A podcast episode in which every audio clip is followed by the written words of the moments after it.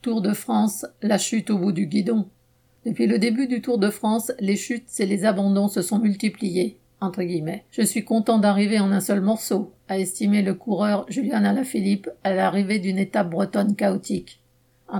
Si on ne change rien, un jour il y aura des morts, a dénoncé Marc Madio, ancien coureur et manager d'une équipe. Les coureurs ont menacé de faire grève pour de meilleures conditions de sécurité pour éviter les chutes. Mardi 29 juin, dans une action symbolique, ils ont mis pied à terre. Des morts pendant les courses, il y en a de temps en temps, comme lors du Tour de Pologne 2019 où un coureur de 22 ans, Jörg Lambrecht, s'est tué. Quant aux blessures, elles sont fréquentes. Pour ne citer que des coureurs connus, le Britannique Chris Froome, 36 ans, qui a remporté quatre fois le Tour de France, se traîne aujourd'hui à la fin du classement général. Il ne s'est jamais remis d'une très grave chute dans une course en 2019.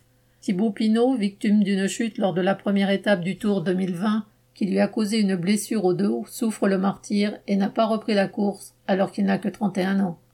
Les raisons de la multiplication des chutes collectives notamment, impliquant parfois plusieurs dizaines de coureurs, sont variées. Les coureurs dénoncent les parcours souvent conçus pour arriver en centre-ville, avec de nombreux ronds-points, des virages et des routes étroites peu adaptées à une course en peloton à parfois 80 km heure. Le nombre de coureurs est aussi invoqué, alors que l'organisateur, Azo, appartenant à la famille Amaury, toujours à Proguin, a pris une équipe en plus portant le nombre de coureurs à 184. Autre cause souvent citée, les oreillettes.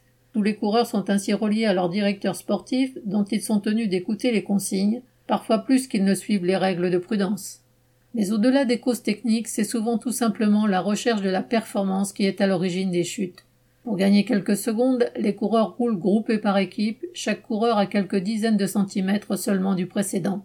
Dans une telle proximité, toute chute est collective. Les sprints ne sont pas dépourvus de coups de coude et autres gestes dangereux. Autrement dit, les chutes sont d'abord causées par la logique même de la compétition, à l'instar du dopage, qui veut que des coureurs trichent et mettent en danger leur propre santé pour l'emporter. Pour la victoire et la gloire, de jeunes sportifs sont prêts à risquer leur santé, voire leur vie. Quant aux organisateurs comme Azo, les sponsors et les entreprises qui financent le tour, ils attendent le retour sur investissement que leur procureront les forçats de la route, sans même donner un coup de pédale et bien sûr sans risque de chute. Michel Bondelet.